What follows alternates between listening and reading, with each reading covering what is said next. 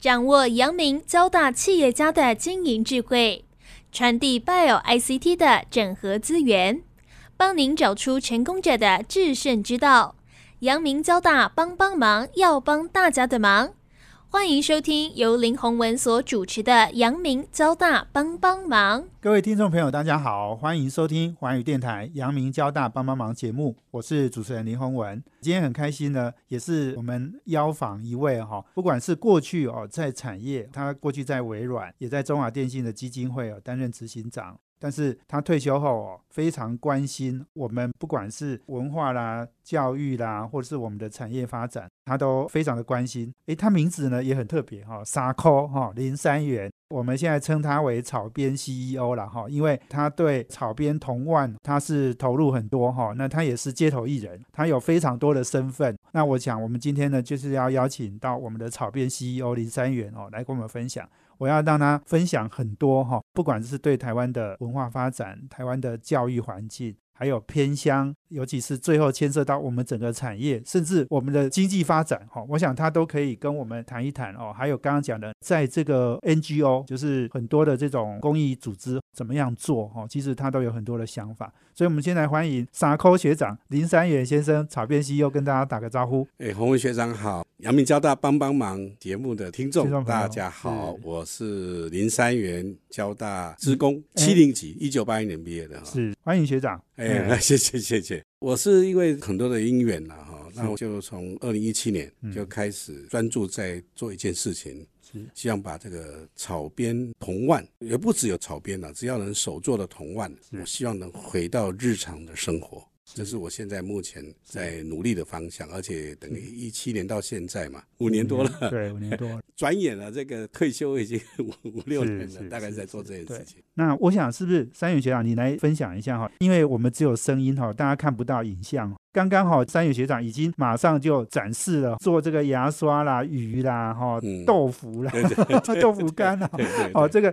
把很简单的芒草就做出很多花样。嗯你要不要跟我们先来谈谈你对这个铜碗草编铜碗，不管是从小时候到现在，你的热情好不好？我觉得是讲不同时期是不同的意义啦。那小时候，因为我出生在平西，然后在双溪待到两岁到六岁，然后六岁以后就到南港，那时候还是南港镇，还没变成台北市，所以就是乡下，所以我一直是个乡下人。然后矿工的家庭，我爸妈都矿工，所以那个时候大家都是普遍的穷，哦，普遍的穷。所以并没有太多的钱呢，可以来去跟妈妈说，哎，我要买个什么玩具？没有，没有，没有。我们那时候大部分所有的玩的东西啊，嗯，都是要自己去做。嗯，那这里面呢，来源就一个就是爸爸妈妈教嘛，是那一种就是看着同才你怎么做，我就跟着做嘛啊。嗯那刚刚主持人提到的就是豆腐或是豆干啊，或是旗子啊啊，或者是一只鸟嗯鸟啊什么或者什么，嗯它其实这个都是用那个瓜芒，就是芒草那个芒草杆。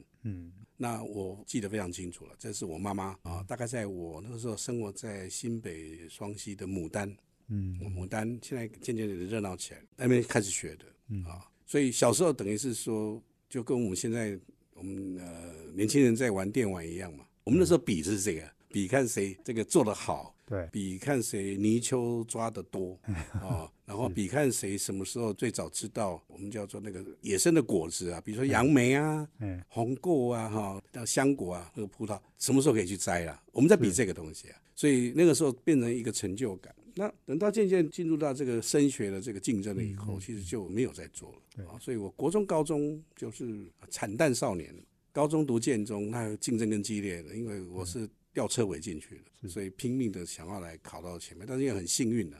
因为国文特别好啊，数学特别烂，嗯， 我上了交大，对数学好一点进高标，我是进台大地质，是所以人生很好玩。那就到交大的时候就开始有那种社团啊什么，然后跟朋友出去玩啊，哈、办交友。我赫然发觉我的草编很容易吸引女孩子的注意力，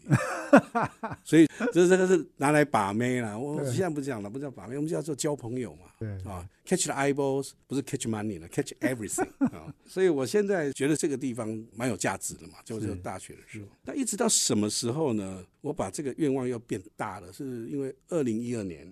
二零一二年是我到中华电信基金会当执行长，等于是第二任啊、哦因为三年一任嘛，零九年接嘛哈、哦嗯然后三年是二零一二年的时候，那二零一二年呢，刚好也是马先生的第二任，嗯，啊，第二个任期嘛。那第二任期的时候呢，各位不知道记得不记得，我们台湾的文化创意产业啊，对，就从二零一二年开始，是，那个有一个六大新兴产业，行政院的政策。啊，其中一个叫做微型产业，还有一个就是文化创意产业。那因为在一个董事会的现场的时候呢，就是我们其中一位董事是从交通部派来的啊，他就很委婉的提点了、就是说，哎呀，林执行长你做的很好，可是呢，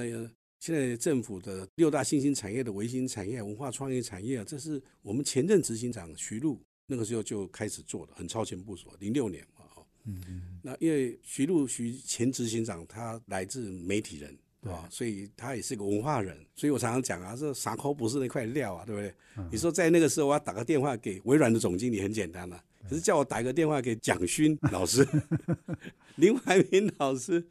韩良露老师，你都打不到嘛，对不对？因为你嗯对不在那个圈子里面嘛。是是，所以对于董事在提到，就是说，呃，林执行长，你不要都只是捐电脑跟网络哈、嗯，那我们中华电机本来有在做这一块，对，那现在又是政府的主导政策之一啊，行政院政策之一。那我们中华电信本来就是配合政府政策来做事情，我们的公益又可以配合上，那多好啊！啊，那我是不知道怎么回答。那不知道怎么回答的原因是在于第一个，我不是这方面的领域的人；第二个，其实是我来接这个基金会的时候，我们当时的董事长呃吕学锦先生，他有一个指示要我专注于本业了。对，所以这个我们就听进去了嘛。哦那专注本业那太好了，那就是我的本业，我从微软过来的，所以我再去把资讯科技啊，或者这些软体啊，怎么样把它透过捐助的方式呢，把这个能力捐到偏乡，对我来讲是驾轻就熟啊，哦，人脉我，所以就大部分在做这件事情。但我总不能讲说董事长交代我了嘛，哦，对，那我们做 sales 做久，那也不能把这事情就推给老板，所以我真的稍微迟疑还没回答的时候，我们另外一个董事就是孙大川老师，他后来做到监察院的副院长，那个时候他还是圆明会的主委，他就跟我说，我们有一个专家是，啊，也是圆明会的专家。你去请教他，就从这个请教的过程当中，我赫然发觉，原来我的草编是很重要的。是，因为他刚开始只是跟我讲，就是说透过美容的纸伞，很多在 coach 我，就引导我对，让我知道，那我也答得出来，说文化很重要。那我已经得到我要的答案了，可是我做不来啊，我又不是文化人。那正想要离开的时候，啊，没想到黄永松老师啊，汉森杂志的创办人，嗯，他到书架去拿一本《中国童万》这本书，是，那好死不死又翻到一位老阿嬷在做的，就是刚刚您看到的那个像什么豆干啊、 哈哈，鸟啊这些东西。是然后他我们要从这边哈、来做扎根的工作，是，所以我就很好奇啊，我就说对，黄老师，同万我比这个阿嬷会的更多，是然后他就很惊奇，然后再跟我讲的时候，嗯，这个是日本跟德国这个国家在教育跟文化跟产业面的最重要的基础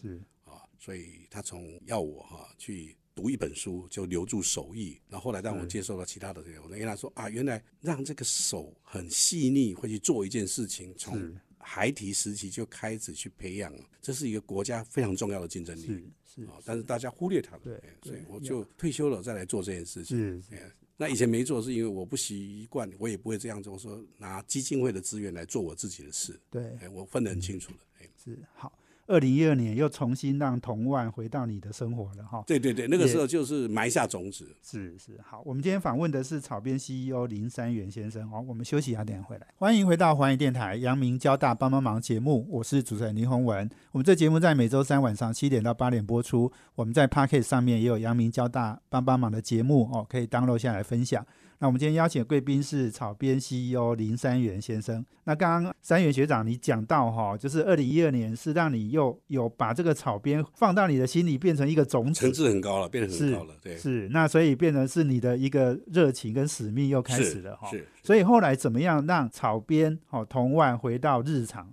能够再跟我们分享？那个时候还是在忙着基金会的事儿。那刚好二零一五年有一个另外一个基金会在美国，那他嗯们承接的那个侨委会一个计划，那需要找辗转嘛哈、哦，有人推荐我，嗯啊，他知道看我在表演。啊，结果很非常有趣的那个基金会执行长赖执行长，我们也是好朋友，他不知道我会草编的，嗯他说我们找这个草编的老师要到美国去做分享哦，找了七年了。哎，然后七年，这就是我们最后一年的计划是，终于找到你，原来是自己的朋友，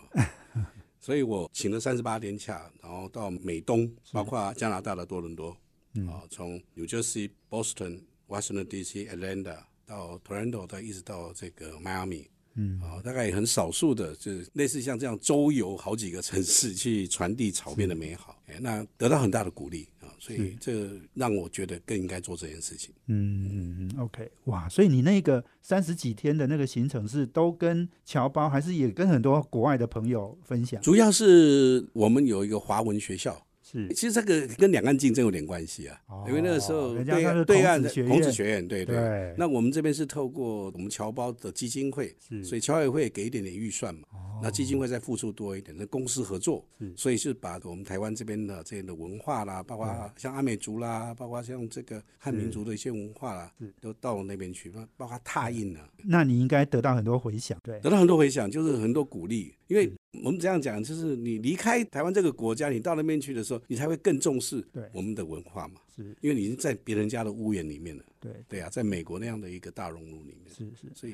不过刚三学长，你刚刚讲到，我觉得很关键。你说日本、德国哈、哦嗯是把这个当做是他们教育基础，手工。其实我们都知道，日本跟德国哈、哦是那种老师傅，而且是那种隐形冠军最多的。对那台湾其实也蛮多隐形冠军的。对啊，所以这里面哈，因为从日本这边来讲了哈，像日本他们是在生活，何以见得呢？嗯比如说像我们台湾也学日本嘛，祈福折纸鹤，然后日本你他们的书信往来里面其实有折纸的元素，嗯还有类似像我们那个中国结，它叫做水影。哦，水影用四种不同的颜色的去框住，然后折出一个蝴蝶或什么，anyway 啊，这是他们生活，嗯对他不是在 DIY 教室，对，生活里面就有了。对，生活里面就有了，然后就反正就是这样。那这里面就是黄永松老师透过这本书，我也体会到，就是说这个这个等于一种超前部署嘛。嗯，那我们讲德国好了，像我们德奥哈、哦，我们以我们台湾这边的所谓的华德福的教育系统跟德奥那一代嘛，哦，嗯，就 originate 从那边开始重视三件事情，一个叫做节庆啊。他们用节庆嘛，啊，什么时间玩什么东西，让孩子知道一年四季的不同。是第二个叫自然，德国是鼓励你到野外去的，甚至高中你要自己去背着背包，单独去旅行这样啊。对。然后第三个叫手作，所以他不会去重视说一定要去学科这件事情，嗯因为学科现在一定很完整的系统。你今天这个学的东西没有学到没关系啊，可是你在生活面你学不到，在小时候没有建立环境的时候，你长大就难了嘛。对，啊。那再来跟高科技有什么关？因为现在后来我就收集了很多的资讯，比如说像我举个例子来讲，台积电，嗯啊，护国神山，它不是只有台积电那些晶片晶圆的设计啊，嗯，它还有光照盒哦，嘉登。对，哎，你问一些嘉登的那个创办人，他就知道对嘉登在做光照盒，它一定有一个制成是纯手工制作的。红海在代工 iPhone 的第一代的时候，那个整个 iPhone 的壳是手工磨的，是是是，太多了啊。嗯然后现在还有精密机械，需要一种师傅叫铲花师，对，铲是那个生产的铲，铲东西那个铲哎啊，哎那是要把接触面，不管是轴承啊，对，啊，或者是机械的接触面，精密机械都需要这个产化师。所以现在工业局对产化也在嗯伤脑筋，就是说，因为我们现在技职的本来就大家知道，教育改被制成破大坏学掉了。了，然后呢，年轻人呢，他这个做得好，薪水可以是上千万的。是可是呢，你因为没有从小去做这种单调的工作，对，所以你就很难去找到更厉害的人。是是学一学是可以的，所以你怎么精进这件事情，我们讲大数法则，那个 base 要大是，啊、哦，所以这个 base 要大嘛。对，所以你就感觉说，为什么日本跟德国他们整个那个嗯精密机械做得好，还有日本他们包括外科医生的养成教育、啊，对，包括折纸，是哎是，真的你上网去查。哦，那我们台湾有类似的，对，它素描，对啊，或者是雕刻，是啊，所以手做手的协调对、精密，那个是非常重要的，是是是，也是很重要，需要做所谓的，我一直强调超前部署。对对对，没错。刚刚在听三元学长讲，我就在想到哈，你刚刚说现在很多小孩子哈，从小都玩电动嘛，哈嗯他们其实生活中没有这种东西，没有手做的。那我记得我小时候哈，拿那个竹筷子嗯去做一个枪枪对对哦，对然后对又射橡皮筋。哎对，我们小时候都经历过这个，我比你晚一点然后，但是我也经历过这种。然后这个主要是会有，除了就是你这个记忆的话，通常大家都会渐渐会去记得嘛，就是说对，谁教你做的，是，所以大概几个来源嘛，啊，你就你的父母、祖父母、对同才，对所以我们生活在那个环境里面啊，对这些人际关系啊，对，就多了这一个连接嘛，是是，我们跟自然多一个连接。筷子哎、竹子或者什么的话，那水枪，对这很天然的东西。那现在我给它赋予一个生命，就是配合现在的 SDGs 联合国的永续嗯 E 跟 ESG 啊，我说这个是一个很棒的这个环保玩具啊，然后又连接感情、连接亲情，很好的。那我这里面，你必须要到我在教的或是表演的现场，你会看到那孩子眼睛那个发亮的眼神，他的笑容。那这些东西呢，都是在他还没有接触到电玩之前，是，我们要建立这个基础在。对，啊我很难去让孩子都不玩电玩啊因为这是他们社会沟通的一部分。可是我丢出一个议题，就是说你在他二三年级之前建立起他跟这块土地、跟这些很真实的东西的连接，嗯那个比电玩还重要。电玩以后更厉害还有嘛？啊，不急嘛，他一定会玩电玩嘛。但是这个在里面就会让他整个心态会平衡，这是我的信仰，我的相信。嗯没错没对啊错。这三宇啊，你刚刚讲到那个跟我们的很多的记忆有关哈、对啊没错，就是说谁教你的，好、可能是你的父母，可能是你的阿公阿妈，嗯对啊。哦，那这个就有很多的连结，可以回忆啊，可以思念啊，等等。对啊，所以我曾经在最近嘛，因为我在阳明山办了一个号召了一些人嘛，哈，一个小小的花季的同万节嘛，那当场就有祖孙三代，嗯，然后我在讲说你们，我就问他们，我就开口我都会问嘛，哎，有没有什么东西你自己做的玩具？嗯啊，那个小孩子先讲了，讲了一个玩具，忘了是什么，那大人是惊讶了，然后他讲说，那、怎么会呢？嗯大人不会啊，他爸妈不会啊，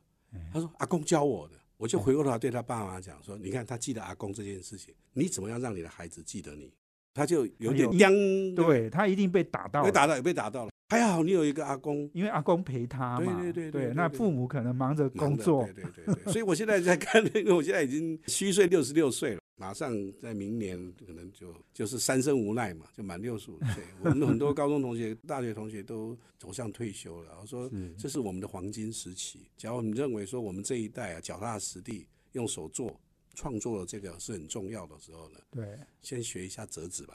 对，然后拿来哄孙也不错、啊。是啊是啊是啊，孙子可能就会记得啊，这个 阿公哦对他很好，这对样啊子，，对。是是嗯是，对，我觉得这个非常重要了哈。诶，其实三宇先啊生，你讲到这个哈，已经不只是草编而已哈，我觉得已经回到很重要的是亲子教育哦，还有这种非常简单的，但是是回到日常的哈，是啊就这件事情哦，我觉得是非常重要的。我待会还可以讲它跟一零八课纲的关系。是， 太好了，太好了。我们休息一下，等一下再回来，请草编 CEO 林三元继续来跟我们分享。休息啊，等一下回来。欢迎回到环宇电台阳明交大帮帮忙节目，我是主持人林宏文。我们今天邀请的贵宾呢是草编 CEO 林三元，那他过去是微软的副总，也是中华电信基金会的执行长哦。那现在致力于哦草编同万回到日常了哦是。刚刚讲到这个，诶，草编回到日常哦，然后回到亲子关系，诶，我觉得这个真的都是很重要的议题。是啊，就是说我们现在要讲这个话，就要先讲说我们现在的日常是什么。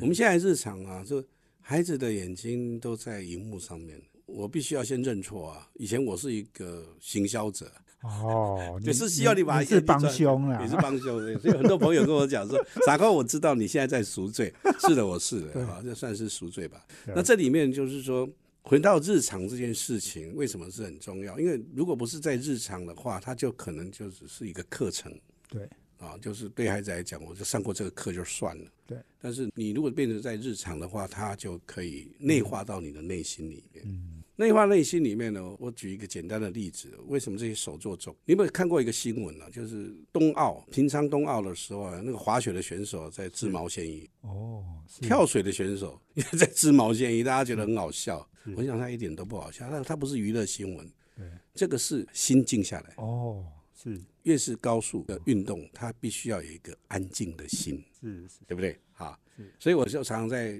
呃演讲上课的时候，我就反过来讲一件事情，比如说我们台湾的企业界老板跟家庭的老板叫做父母哈、都希望孩子赶快得到东西。对，好，那我们就讲德好了。那德的超前部署是什么？我想是律，嗯你要能思虑， OK，就是我得到东西到底是好的还是坏的，你要能判断了、那绿的超前部署是什么？要安，你的心要安。所以讲到这里你就知道吗？安的超前部署是什么？进静。哦哎哎，静的超前部署是什么？定？定。所以定重要不重要对重要哎。那我现在在问大家，现在孩子包括你的心定下来了没有？如果你没办法定下来哈，折一张纸试看看。我们再看，我们在像道教跟佛教啊，亲人往生了，为什么要折莲花？你折过你就知道，它让你的心定下来。是，其实你不折莲花，折飞机也可以啊。对，啊，这其实就是一个透过这个动作，嗯你就开始在思考嗯，啊，你跟这个亲人的关系。没错，还有一个故事，北一女有一个很夯的社团，除了乐仪队以外，是木作。哦，嗯，诶不信的话，不知道听众朋友赶快用你的手机 Google 北一女跟木作，她还上了新闻呢。那为什么北一女的木作，她会代代相传，被学姐推荐给学妹说一定要去学木作？除了疗愈以外，她还可以静心，嗯嗯嗯嗯还可以静心啊、所以北一女越来越优秀啊。嗯，对，对啊， 所以你要你可以找一个东西，让你的心能静下来。现到现在我就特别去推草编嘛，所以你可以来试看看啊、来看能不能让你的心静下来。是是是呀，哎、所以你在推动这个过程哈、哦，你嗯觉得就是整个不管是社会啦，或是企业界啦哈、哦，大家的回应反应是什么哦，样？非常好。我其实我现在从量的角度来看呢，哦，从量的角度就是说，从以前开始零嘛，嗯，然后开始零星有人接了哈、嗯，那我现在接的案子还很多了，对，有婚宴的，哦，你也去婚宴 表演、这婚宴个表演的，对对对那是一个企业，一个上市公司的企业，有一个哦基金会对，他知道大家也熟了。他说：“哎，沙花在做这个街头艺人，哎、哎，那我们基金会在协助艺术，街 头艺术了。”对，所以，因为孩子结婚嘛，钱是爸爸妈妈付的，哦，所以他就会说：“哎，傻瓜，你帮我找，除了你的街头艺人，再找其他街头艺人。”因为我们那个是一个西式的，在坡赛哎，哦，在游游泳池旁边哦，这个 OK 这个我都接过了。我我在庙神的前面啊，庙会，对对对哎，我在也教堂啊，所以不同宗教的哎，我都做过，街头表演的形式也有。我从幼稚园的夏令营，一直到国中的常态性的平林国中常态性的是教了两年，一直到像包括政府的像经管会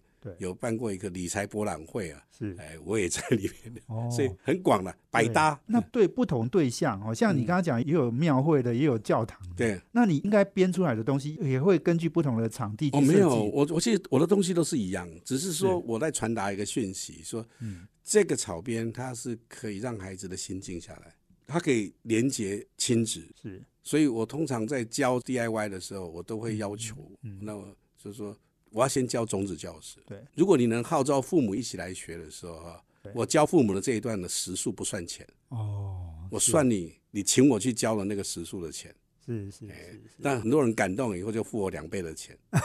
为什么？因为他是体会了，我真的有预定过啊，就体会了，就是说是我这么苦心积虑的希望父母来参与，对，这个是为了什么？是是啊，那其实是为了说建立你跟孩子更深的连接，而不是说你把教育外包给林三元，也外包给机构。对，我去幼稚园去帮他们去那个安亲班帮他们办那个夏令营的时候，也是这样跟老师讲，我说你老师一定要先来，我给你嗯教，我教老师不用钱，是是是，啊，你的学会了之后，夏令营自己办也不不需要我，对，但通常会找我，为什么？因为你要这样才是真的推广嘛对啊，越多人把种子因为撒出去，我身经百战嘛，所以我有我的教学的现场的，我都你们都可以录影录音。我是希望你精进，对，你精进起来以后，这样才会广嗯啊。既然看一波啊，社会没进步啊，哎哎，这是这是我的，所以我甚至你可以看我的 YouTube 就可以啊。是，哎我有或者 YouTube 是去啊看 TED，对不对？TED 哦是，TED 我是还没有啦，但是是 TED 我是被受访，但是我是是鼓励大家去理解那个 TED 演讲的精神嘛。是，好、是所以你是必须要有带着一些娱这个娱乐性嘛，对啊，是要经过设计的，对啊、那个你必须要在很短的时间把你理念弄出来。所以嗯我常常在街头表演，我是用 TED 的模式，只是我是缩小到不到三分钟啊是是是， ，TED 是十八分钟哦，嗯对我这个更挑战了、你要不对到三分钟，三分钟要马打上中就把他们都对抓对住，对对对对啊，那不你你走了之后你就拿不到打赏了。是是，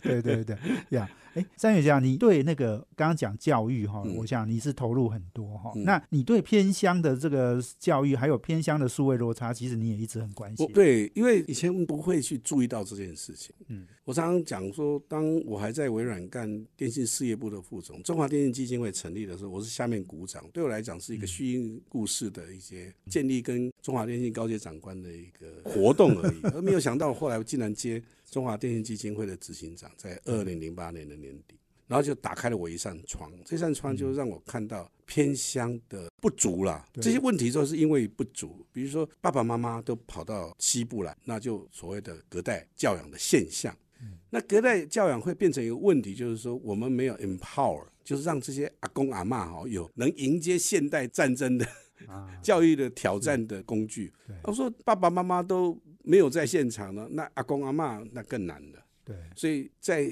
偏乡的教育现场，还好很多的 NGO 组织，不同的是宗教都有对，啊，让我非常非常的感动。其实大部分呢、是用生命嗯在陪伴嗯啊，比如陈丑阿嬷，嗯，哦比如说陈俊堂，就是陈爸在台东，他们都走了，是他们是用生命在陪伴生命，不是一句口号，他们真的做到。是对，让我很感动。那感动之余，就是说我们看有没有什么样的方式对啊，去连接更多的关注跟资源嗯啊，适当的，然后让偏乡不会有问题，而是偏乡是一个天堂，这样嗯。很理想化。但是我我会一步一步在做，这样。对对。那如果我们要讲说我们的偏乡的数位落差有没有缩短呢？好像是慢慢在缩短了、很难一步到位。对，大家很难去顾全到，就是说网络上面的一些限制嘛，它有所谓的极缩比，这个是一个技术性的问题。另外一个就是它的一个是心态上的问题，就是说，你看你现在的频宽的不足，在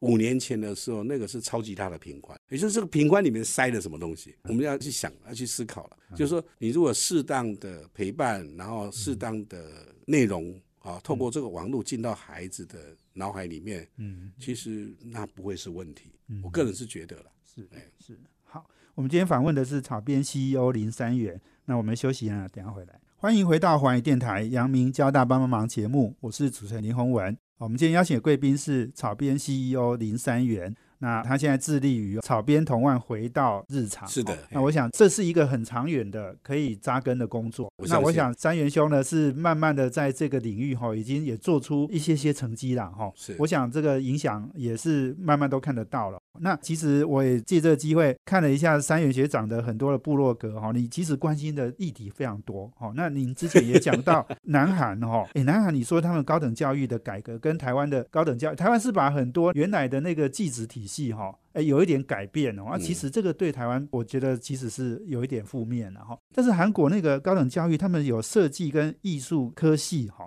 诶，这个政府是比较去补贴这种完整的大学哈，是有设计跟艺术科系哈、那我想这事情也是很不一样哦。韩国哈、其实你看哦，现在我们说韩流嘛哈、嗯，韩国在电影啊，在艺术啦，哈，甚至在服饰，好，这我想他们在很多领域都做得非常好哦。我觉得这个是政府在做一个比较长远的扎根的工作，虽然看起来短期的效益好像没有立刻看到嗯哦。那我想三元兄，你也关心台湾很多的议题哈、哦，你也从这个角度，你来跟我们发展一下你的想法。因为以前我们大家普遍的都觉得韩国不怎么样嘛，然后韩国曾经超车我们很多，那现在因为我们像台积电啊，我们这个高科技其实把我们撑住，现在我们已经都很接近了。但是我是比较会看韩国有关非高科技那个领域，他们怎么去办到这件事情。那其中这刚好是一个因缘呐、就是遇到一个艺术家顾崇光老师，然后他就跟我讲，一步一步在聊天的过程当中，哦，原来是说，如果我没有记错，他是说，因为当初韩国的那个学运啊很厉害，但是韩国政府好像说听什么很厉害的国社顾问的，就故意弄艺艺术相关。哦、艺术跟哎，设计这个比较不会，哦，不会比较不是政治的哈、哦，不会 让学他生去不会忙闹事，结果无嗯意中啊，就是让韩国透过这个完全大学，是完全大学定义就是要设计相关科系跟艺术相关科系。对啊，当时我在谈话的过程，我就很直觉的就问了顾老师，有那么多工作给艺术家跟设计师吗？对，那顾老师他就笑着看着我，顾老师已经不在了。他说啊，林三元啊，你就是那个我们 台湾标准的啊，这个精英教育教育出来的短视的领导人，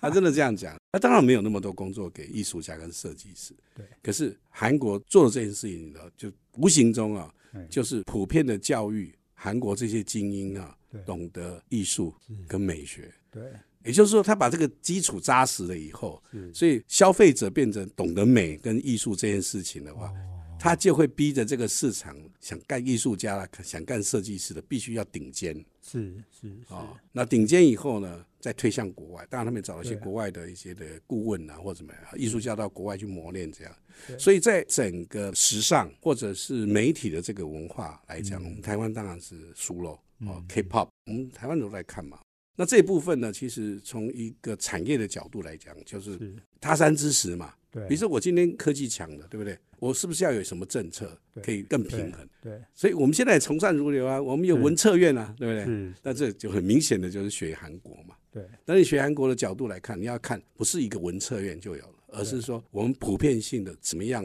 让人民普遍性的懂得生活美学，嗯对，这个很哦这重很要重要，对啊，。所以我算是在做小小的贡献了。是是啊，你在做这个草编的时候，那个线条、那个美感啊，是一步一步可以做出来的嘛。那这个是我对台湾产业的一些期望，而且我在听过一些演讲嘛，对好像我听过那个学学文创的徐立宁徐董事长的演讲对，我印象很深啊。他说，时尚啊，美学，时尚跟美学，它是品牌的很重要的基础。没错，对啊，尤其是行销业务对啊，嗯，一还是要回归到生活美学啊。所以他现在不断的在推，比如说一个社区的社块啊，应该怎么样啊？对，可是到现在我们台湾还是就整个公部门来讲，它进度是比较慢的。是比较看得到有进步的地方，我是觉得基隆在这几年下来已经往那条路在走啊、张院长，我请教你一个问题，我知道您对永续的议题非常关心、嗯哦。那台湾当然有很多很多的问题了哦，你要不要跟我们来分享一下？就是说你现在想到台湾可以做的哪一些事情是最优先要做的？对啊，因为我们这些从企业到 NGO，你们是早期会去注意到什么叫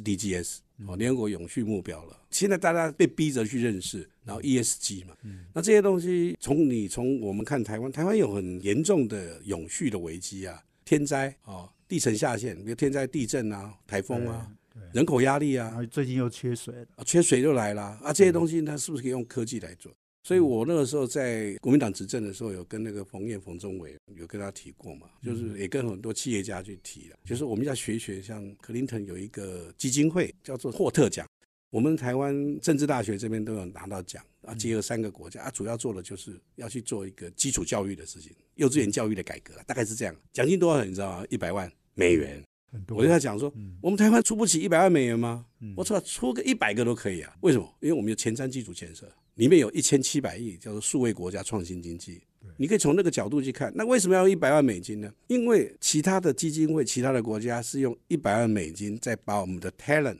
放到他们要的项目，集结其他国家去解决那边的永续问题，教育有永续问题是。那么我们台湾为什么不用这样的方式去把全世界的 talent 找到台湾来，一起来解决台湾的永续问题？做好了以后，我们再把它传输到全世界。你要去卖钱也好，你要去做工业也好，因为台湾是一个很好的实验岛，因为我们有资讯科技，我们有很愿意投下资金跟人力的 NGO 组织，我们有问题在这边可以让我们做实验，嗯然后我们有，然后政府再放一点资源进来，这个地方是一个很好的一个 incubation center 嘛，是哦，重点是第一个，你要先看到台湾的永续的问题很严重啊，是不要避讳啊，对不对？是我们地盘在下陷啊，对不对？对我们的地震如果真的震起来了，不会输土耳其哦。对，嗯那你要先要有这样的概念啊，面对这样的问题，而不是说我们在讲这个问题的人叫做唱衰台湾，不是？嗯嗯，好、在提醒，对。呃，不管谁执政了，我都讲同样的话。是是对是，对我觉得这个观念很重要。其实，嗯诶，我们在做这个阳明交大帮妈妈的节目，其实我的概念也是哈，我们不是只帮交大人，帮阳明嗯交大而已，是因为我们阳明交大有很多的资源，是我们应该帮整个社会，帮没有整个错，国没有家，错。而且现在都是跨领域了嘛，就是跨领域嘛。然后我也希望我活得长命百岁啊，我们这样嗯讲啊，哈，可以留了青山在，不怕没柴烧，可以做很多的事情嘛。啊，这些东西有很多，其实跟现有你不觉得怎么样的一嗯个科技，其实是串联在。我举个例子来讲，折纸，我常常问人家折纸英文怎么说，啊，知道叫 origami 也就不多，哦，有一个特别的字啊，哦，对对对对，它是用日文翻过去，翻成哦就是 O R I G M I，所以请你再去查 origami robot。 OK，哎，origami robot 简单讲就是蚁人那个概念了，蚁人啊哦，电蚁影人哦概，念就电是影那个做了很小的一个微型机器人，可以进入到你的血管，帮你清血栓，这已经不是梦了。这 MIT Berkeley 已经开始在做了。所以重点是什么？你要有人有一个 origami 的概念了、对不对？那你可以做到那么小，他这个我为什么比别人多知道这个知识？因为我认识一个折纸大师，叫 Benny Patton 呢、他从我们从台大于洪燕教授把他邀请来，二零零九年呢，我们认识他，他不断的在台湾啊办这个折纸。他说你们台湾啊折纸的 talent 很多，对， Origami Robot 是未来的黑科技，嗯，所以重点是你要先让我们台湾的折纸的人有一片天空，是不要被别人所用。是哦哎这个我从二零零九年就接受到这个讯息，所以折纸也是很厉害的。我们台湾折纸也是很厉害的。对，哎哇，我又学到一个字哈，origami。 robot Roba，哎对哦对这个是黑科技哈、 哦黑科技我们以后有机会哦，再邀请我们三元学长哈、来谈这个，我觉得都是很重要的议题，也是大家比较会忽略的议题哈、对所以今天非常谢谢我们草编 CEO 林三元学长跟我们分享这么多哈、也让大家回到童年，然后回到亲子，回到教育，好、回到我们本心，哦还看见永续，对看见黑科 技，那这个职业愿景，希望我们这些阳明交大的学长学弟们，大家携手，然后跟其他的人一起来开创。对对，我嗯想真的非常谢谢我们三元兄了哈，这样子的一个目标哈，其实是退休后还有很多事可以做，让你也是每天很高 兴，充满了战斗力，是是是，然后每天拿着芒草哈对，到处教人家，得到很多小孩的欢笑，对然后老年人也有机会哈，跟亲子可以互动哈。对我想这这非常棒的一个人生的退休的生活了哈。所以今天非常谢谢三元学长，谢谢，好，谢谢，谢谢也大家，谢谢我们听众朋友收听我们阳明交大帮帮忙帮大家的忙，下周见，谢谢，拜拜。